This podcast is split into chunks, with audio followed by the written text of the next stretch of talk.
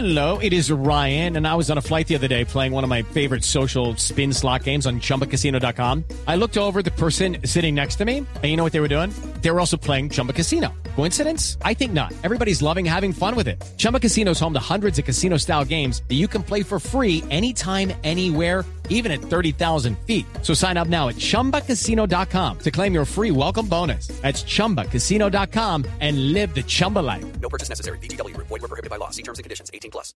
Mientras el gobierno de Colombia protestaba otra vez contra el gobierno Maduro de Venezuela por la incursión, porque por enésima vez se volvieron a meter los militares de Venezuela en la zona de norte de Santander, hacia Tibú, mientras eso pasaba en el terreno, una muy valiente mujer, doña Carmen García, enfrentó a los militares venezolanos.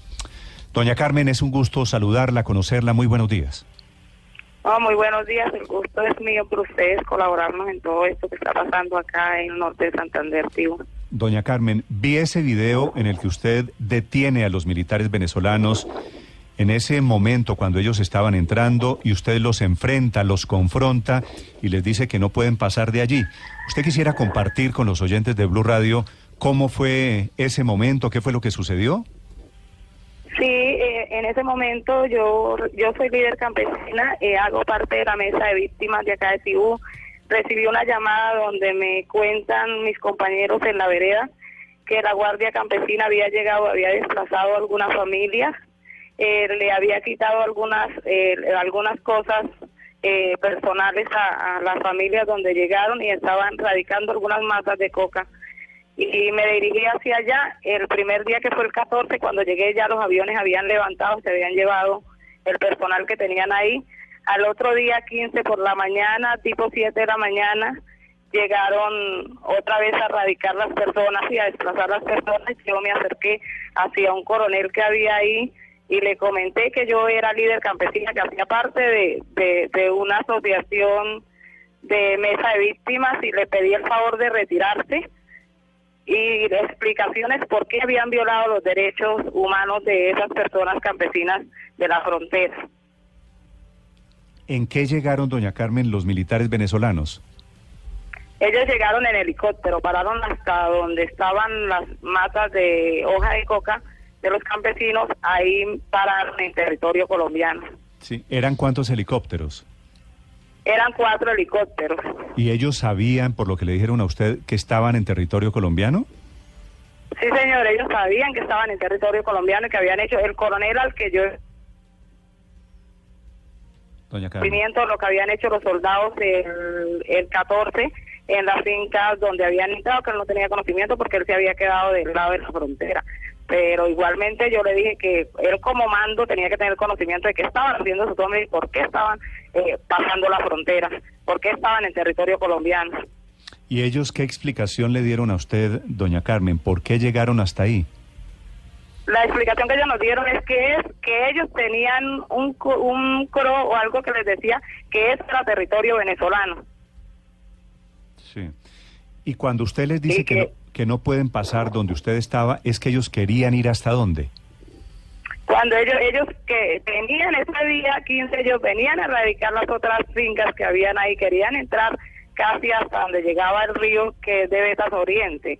Pero cuando yo los abordé, hablé con ellos, ellos me dijeron que estaban equivocados, que les había, que fue, que, puedo decir, aceptaron que estaban en Colombia, pero que el día antes eh, se habían equivocado por la frontera. Sí. Doña Carmen, ¿y usted qué cree que había detrás? ¿Qué estaban buscando ellos, la verdad?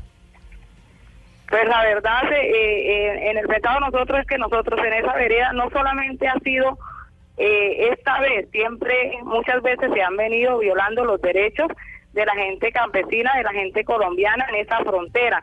Se han puesto las demandas, pero las demandas han quedado hasta aquí en personería y no han pasado a mayores. Entonces, pues ahorita nuestro nivel es que esto no vuelva a suceder, no sé a través de qué interés vengan, la verdad, pues mm, nosotros somos unas personas humildes, allá lo que hay son campesinos humildes, no entendemos eh, a través de qué vengan ellos, la verdad no, no, no tenemos conocimiento, pero sí estamos muy asustados, las personas que fueron afectadas se encuentran muy asustadas porque hubieron disparos el día 14, recién que llegaron ellos para poder entrar primero hicieron disparos.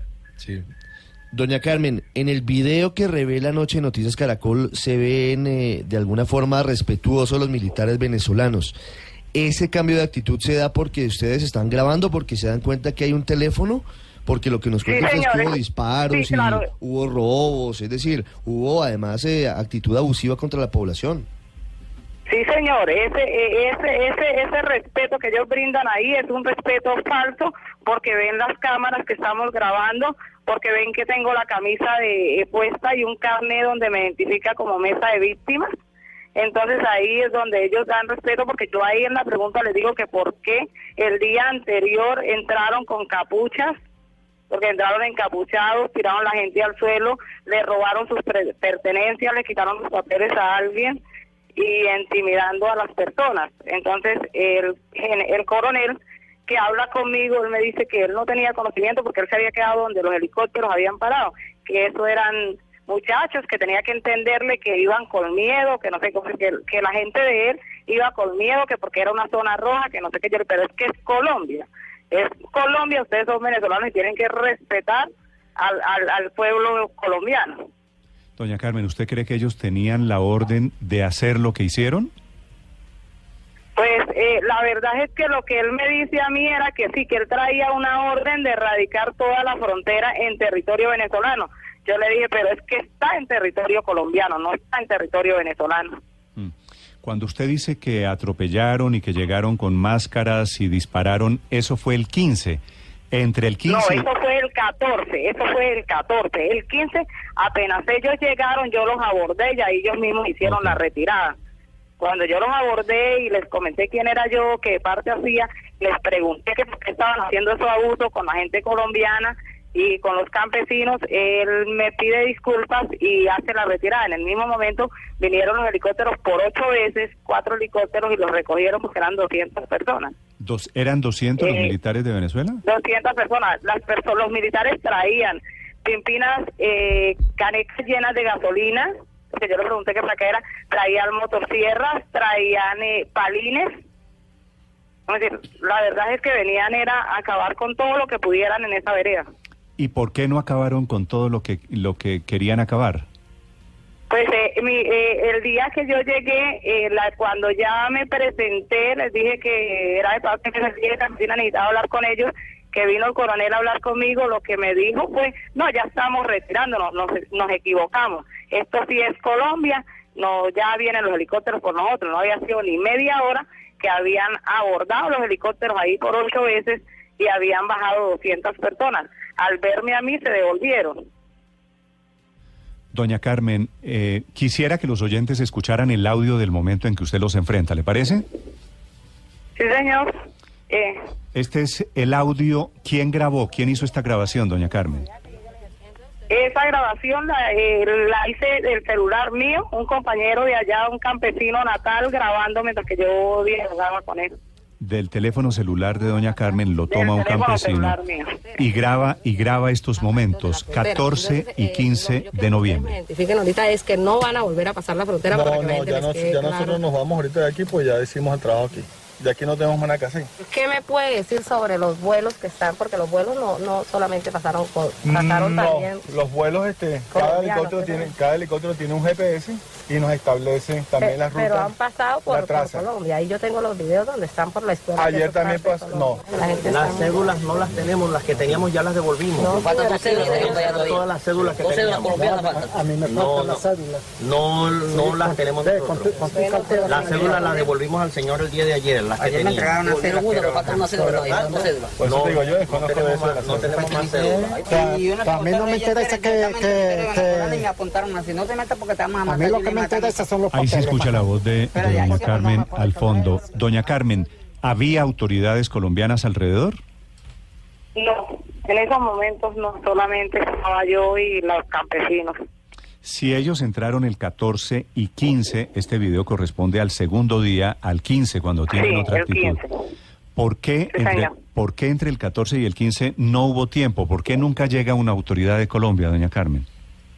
Eh, cuentan los compañeros que están en la vereda que el río estaba muy crecido y el ejército estaba de- del lado de, de este lado del río, no de pronto no tenían cómo cruzar o un helicóptero cómo llegar, pero la gente eh, de la vereda el 14 mismo vino hasta el batallón que se encuentra acá en el mirador y avisó que había mientras que yo llegaba ellos antes de yo llegar vinieron y avisaron en el batallón, no entiendo por qué el batallón no se acercó ahí, pedimos un sobrevuelo, eh, nunca llegó. Eh, me- pues yo llegué ya en la tarde, a la hora de las 4 de la tarde, porque siempre me quedaba lejos, estaba en la gabarra. Mientras llegaba ya casi se me fueron cuatro horas. Cuando llegué ya iba saliendo el último helicóptero. Ya no alcancé a hablar con ellos. Esperé abordarlos al otro día que volvieron a llegar. Doña Carmen, usted es eh, la líder de, de este grupo de campesinos y nos sentimos los colombianos orgullosos de usted. Pero no se sienten un poquito gracias. solos de estar ustedes mismos que en teoría no tienen un rango, no son ni alcalde, ni personero, ni mucho menos No militares, tienen autoridad. sí. teniendo que defender la soberanía de Colombia porque no llegó nadie, no se sienten como abandonados, como solos. Claro, nos sentimos muy solos, por eso estamos tratando de llegar a todos los medios de comunicación y decirles a todas las autoridades competentes que nos colaboren, que acá siempre nos ha tocado a nosotros los líderes solos, en todos los, los problemas que tenemos en vereda, nos ha tocado a nosotros solos que necesitamos la ayuda de todos esos líderes, de todas esas personas, de alcaldías, gobernadores, esas personas que tienen el cargo competente para colaborarnos con nosotros. Sí. Doña Carmen, ¿a qué distancia queda el batallón o el puesto militar más cercano de donde esto ocurrió? A una hora. A una hora. Si queda a una hora, ¿por qué no llegaron el 14 o inclusive el 15? No sé decirle, la verdad es que se les avisó, que hasta ahí llegó el vicepresidente y habló con el mayor amando que está ahí en el batallón que hay en la carretera y le comentó, ellos dijeron que iban a llamar, pero no llegaron. Allá no llegó nadie hasta el día eh, 16, el tercer día que yo me acerqué con el general y, y algunos de la Cancillería de Bogotá que me acompañaron a ir a ir hasta la zona a tomar las declaraciones. Sí. ¿Será que no llegaron por prudencia para evitar un enfrentamiento militar entre Colombia y Venezuela? No, le, la verdad es que ahí en ese momento no le sé decir, pero la verdad pues no, no, no, no sabría, pero yo creo que ellos como autoridad y ser los que primero pueden llegar porque tenían tropas más cerquitas, eh, no entiendo por qué no llegaron Pero a los- colaborarle a la comunidad. ¿Los militares venezolanos que usted vio, que usted enfrentó, doña Carmen, estaban armados? Sí, señor, estaban armados. Habían militares guardias, eh, habían eh, ejército venezolano, Mm. estaban todos revueltos entre ejército y la guardia venezolana. Traían eh, armas, a pesar de las armas que traían de fuego que las hicieron eh, entonar para asustar los campesinos cuando llegaron el día 14 en la mañana.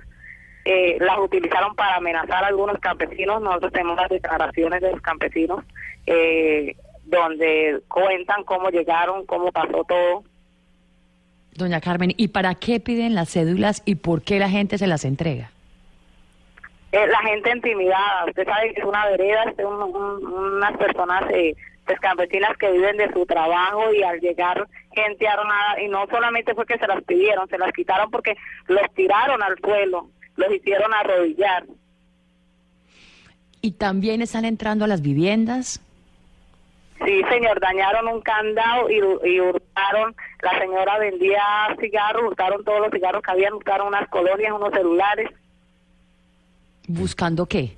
¿Buscaban algo en particular? ¿Preguntaban por Pues algo? eh, los compañeros dicen, eh, bueno, la, la gente de, de allá dice que ellos buscaban lo que ellos cultivan, ya eh, creo que es la base de, de coca lo que el campesino cultiva, porque dicen que la casa, yo misma miré en el video donde publicaron ayer, se ve como volvieron la casa nada de, de los padres de la niña discapacitada. Sí. Doña Carmen, una pregunta final. Eh, ¿Cuál es la historia de la familia que tiene una niña? La niña debe tener como unos cinco años. Una niña en, una condi- en condición de discapacidad, ¿verdad? Sí, señor. Que ellos salieron corriendo.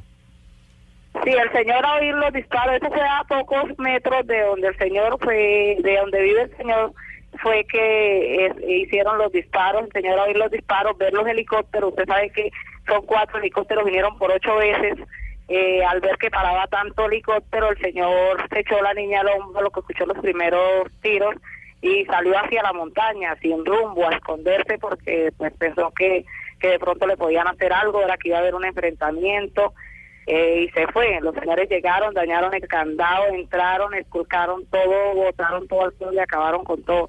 La niña sí tiene una discapacidad de los piecitos, eh, el señor no le tiene documentos eh, de seguros, el señor es colombiano, no le tiene ningún documento, no han podido pasarla ni la primera vez a un médico para que un médico le diga si tiene alguna cirugía que les pueda colaborar, también eso le pido al que esté escuchando pues este audio, eh, ojalá nos pudiera llegar alguna entidad que nos colabore con esa niña. La verdad, la niña sí tiene arreglo, pero necesita una cirugía. Sí, pues muy impresionante la historia, doña Carmen, que usted nos cuenta de esta incursión, 200 militares, cuatro helicópteros, dos días consecutivos en la zona de frontera, que origina una nota de protesta. Doña Carmen, déjeme hacer una pregunta final de su opinión. No me cuente lo que pasó, sino lo que usted cree que pasó. ¿Qué es lo que quiere Venezuela con estas incursiones? Pues yo digo que, que Venezuela con estas incursiones, no como intimidarnos, mi pensado es intimidarnos a nosotros, eh, los colombianos, los de frontera. Ese es mi pensado porque la verdad es, no entiendo por qué habiendo militares cerca pasa esto. Mm. Habiendo militares colombianos cerca eh, pasa esto en la frontera. No, no. La verdad es que no estoy clara qué querían en verdad los Sí. militares venezolanos en Colombia. Si hubieran llegado los militares colombianos, ¿hubiera sido peor o mejor? No, pues eh, la verdad, se- si se dejaron dialogar, los pude abordar yo, pues me imagino que, que los hubieran podido abordar ellos y de pronto hubieran podido detener todo lo que hicieron porque dejaron a muchas personas, pues eh, ese es su trabajo sin el pan de cada día, ¿no? Sí. Hubo atropellos, hubo disparos, se metieron a las casas, hubo destrozos y por eso la protesta de Colombia. Doña Carmen, Sí, gracias. señor. Ah, Y déjeme decirle que, estamos muy orgullosos, yo muy impresionado en particular, con el valor de enfrentar a estos señores armados que llegaron efectivamente en plan de provocación, doña Carmen. no, no, tranquilo, aquí, para eso es que estamos acá, para colaborar con nosotros mismos. Es una campesina, doña Carmen García, desde el Catatumbo norte santandereano, sobre la incursión de Venezuela.